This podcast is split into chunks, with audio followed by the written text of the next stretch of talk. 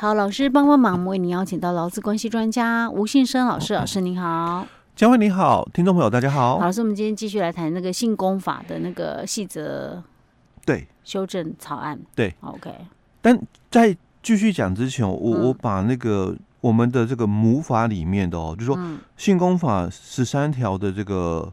第二项哦，我们再把它做一点说明哦。好，因为其实整个对事业单位哦，蛮关键的哦，就在十三条里面。哦，你你有没有做好，会不会被处罚哦？当然就在十三条。OK。哦，所以以前哦，常常被罚也是在这一段哦。所以这次的一个修法里面哦，就把它写的更完整哦。所以我们细则是去解释了什么叫知悉哦。好，那后后段的部分哦，就。雇主于知悉性骚扰之情形时，哦，应采取下列立即有效之纠正及补救措施。所以，下列立即有效之纠正及补救措施，以前的旧法里面哦，只有写到这一段。哎、欸，等一下，老师，我我突然想岔打个岔，我要先问一个问题。嗯，因为我们上一集讲到说什么算知悉嘛？对。啊，我们那个修正的就讲说，你没有不是说等到当事人来跟你提申诉哦，对，只要你去耳闻别人讲，你听到了，或者你看到一些报道，哎，然后知道了，这个都算知悉。问题是到底是谁知悉？当然讲雇主知悉，雇主啊，雇主是可能搞不好是很大的头头，也不一定每天都来公司上班啊。哎，所以他这里讲就是指雇主哦，所以他母法里面他讲说。雇主哦，于知悉性骚扰之情形，是所以雇主知道，雇主怎么知道？不一定要当事人来提这个申诉啊。雇主你可能听到耳闻有这么一件事情，或者是你已经从报章杂志报道出来知道有这个事情，因为过去式嘛。不是我的意思，说雇主像很多那种大企业啊，雇主也不一定会来公司上班啊。但雇主大概指的，因为主要的雇主当然讲，我们讲就。老板了、啊、哦，那你说小企业，嗯，嗯，就是大家都是在同一个地方，欸、对对对，每天都碰到的，对，我觉得那还有道理，嗯。啊，那个雇主，啊、应该我觉得应该这个雇主应该是要广义的雇主吧？哎、欸，就我们讲第三类雇主，我理解你意思，第三类雇主可以，哦，就我的董事长，嗯，他们搞不好董事长一年到头后进公司可能没几次、嗯、哦，但我们总经理哦，他可能就是。天天进公司，啊、对不对？嗯、那总经理他当然他是可以代表雇主，嗯，哎，因为我们所有的管理嘛，都是受董那个总经理的一个管理，啊、董事长可能才偶尔哦，那一个月哦，啊、才来那么一次，因为开董事会是，对，对，所以这个雇主应该是指广义广义的雇主，第三类雇主。哦、OK，好，主管应该算吧？哎，主管可以，嗯、对，但是到时候公司会不会反驳说？假设他说：“哎、欸，你没有做到。”他会反驳说：“哦，没有，你要雇主知道，只是主管知道。”所以广义的哦，所以比如说啦，哦，嗯、我们有很多公司，他在管理的时候，他说不能越级上报，嗯、对不对？嗯。所以我先跟我的部门主管哦，嗯、就是告知了这件事情。嗯。好，所以他上面哦，可能还有哦更高阶的主管，嗯、比如说他是一个部门的小主管，呃。单位主管好了啦，嗯、那我们还有部部级主管，对不对？嗯、那部级主管之上，可能还有一个说协理啊什么的哦。那在网上才有什么副总啊、总经理这样子哦，嗯、的一个职称在哦。所以我现在跟单位主管报告了，嗯、所以他是不是雇主啊？他算不算？就是我我跟单位主管报告了嘛？嗯、那算不算雇主之系？那你你就不能讲说，哎、欸，我我们总经理不知道这件事情啊？嗯，因为他。已经就是我们讲到第三类雇主了，嘿你只要是主管的话，哎，对对对，因为你公司你本来就有规定嘛，就是层层上报，我不能越级嘛。嗯、那我现在跟我的单位主管报告了，申诉了这件事情嘛，那他当然就要往上报啊。那你不能讲说，那这个。这个雇主哦，嗯，哦，董事长不知道，嗯，哎，所以我我我们没有违反规定，OK OK，哎，对，不能够这样，哎，不能这样讲，对对对，哈，嗯，好，那我们接着再看一下，他说，那被害人及行为人哦，分属不同事业单位哦，而且哦，他具有共同作业或者是业务往来关系者哦，那该行为人之雇主一同哦，所以一样了，别公司的也是一样的哦。你不能说，呃，反正那个不是我们公司的员工。对对对，就算是我公司的员工去做性骚扰别人，那受害者不是我们的，我没有关系。哎，不行了，因为你也是知道了哦。我我的员工去骚扰别人嘛，哦，那你知道，你也要做下列这些动作哦，就是立即有效的一个纠正以及补救措施哦。所以我说，早期的法规里面没有把这个。讲的很完整哦，嗯、那我们在这次修法就讲的很完整，说要采取下列哦的一个做法哦。好，下列的做法里面哦有两种哦，一种就是雇主哦，因为接获到被害人的申诉而知道有性骚扰的一个情形啊。嗯、那第二种就是雇主哦，并没有接到这个申诉，因为他只是知悉，所以他并没有，因为他讲说。雇主哦，非因前款，那前款就是我们讲第一款嘛，因为我们第一款是雇主接到申这个申诉嘛，嗯，知道了有这件事情嘛，嗯，那也有可能当事人没申诉，那从旁边的人告知了哦，所以为什么我们在细则里面要去解释这个知悉的一个定义哦，并没有说一定要申诉哦，你从旁边知道了有这么一件事情哦，所以雇主非因前款情形而知悉性骚扰情形时，你两种的做法不一样啊。好，那我们先讲第一种的做法哦，他说雇主是接到。被害人的申诉而知道有性骚扰的一个情形时候，那雇主第一个你要先采行，就是避免申诉人受性骚扰的一个情形再度发生的一个措施啊，所以要避免嘛。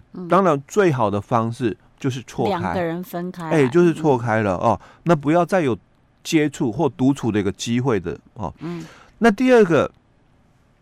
就是要对申诉人哦提供哦，或者是转介哦咨询哦医疗或心理咨商哦，或者是社会福利资源跟其他必要的一个服务的部分哦。嗯、那第三个，你就是要对性骚扰的事件进行调查哦。嗯、所以进行调查多久内哦开始，或多久内要调查结束啊？所以这个部分其实在我们的法规里面哦。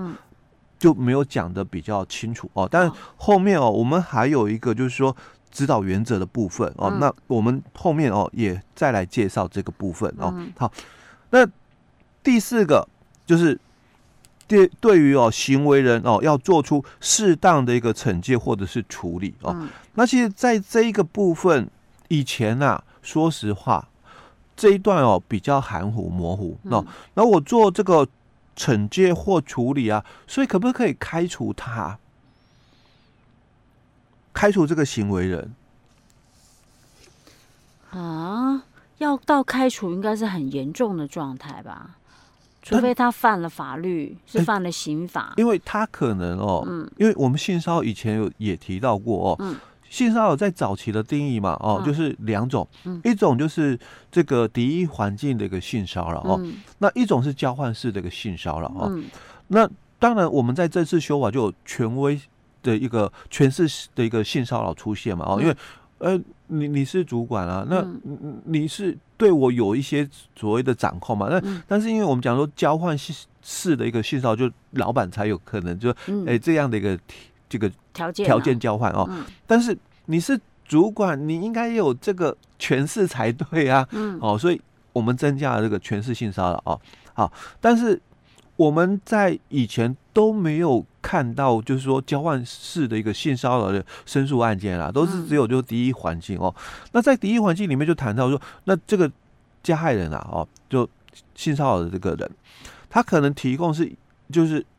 图片啊，文字的一个性骚扰嘛，嗯、啊，但可能啊没有伸出这个咸猪手行为啦，哦、啊，比较少，可能言语的性骚扰啦，或者是这个文字图片的一个性骚扰哦，是比较多的哦。那所以这种情况，嗯，哦，那可能还不到就是说那么的恶劣严重哦。嗯、可是如果你是已经有行为的部分呢，嗯，那应该是算比较严重的嘛，对不对？嗯那所以可不可以开除？可是偏偏在我们法规里面嘛，没有这么写。哎，我们劳基法十二条嘛，嗯，因为劳基法是以前的嘛，嗯，那劳基法十二条没有讲到这一段，哎，嗯，哦，它只有列了几种嘛，哦，就是六款的一个部分嘛，那跟性骚扰是没有的，嗯，好，所以我们在这次八月份的修法里面就也提到了嘛。嗯、哦，那你可以开除了。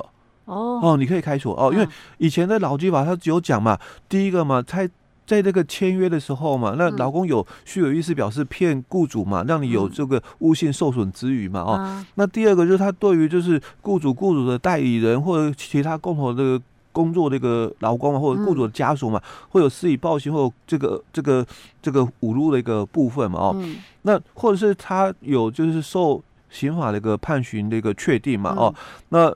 也也没有被通知可以就是易科罚金或缓刑的哦，嗯、那那或者是除非就是你公司管理制度哦有做出来，嗯，嗯。因为他违反了这个劳动契约工作规则，情节重大，所以你公司有把这个所谓的情节重大给列举出来了，嗯，那你才可以依法开除，啊、哦，不然的话再来就剩下第五款，嗯。但他有故意损坏公司的器具、机械设备等等哦，或者是故意泄露公司的营业秘密嘛，也都没有。那他也不会就是说旷职啊，因为通常没去上班是被害人，嗯，哦，加害人他还是大拉拉的，就是就去上班了，是，所以他也不会有旷职的一个部分。所以我我我我怎么开除这个加害人？嗯，好，所以我们在这一次修法里面有了，哦，哦，所以。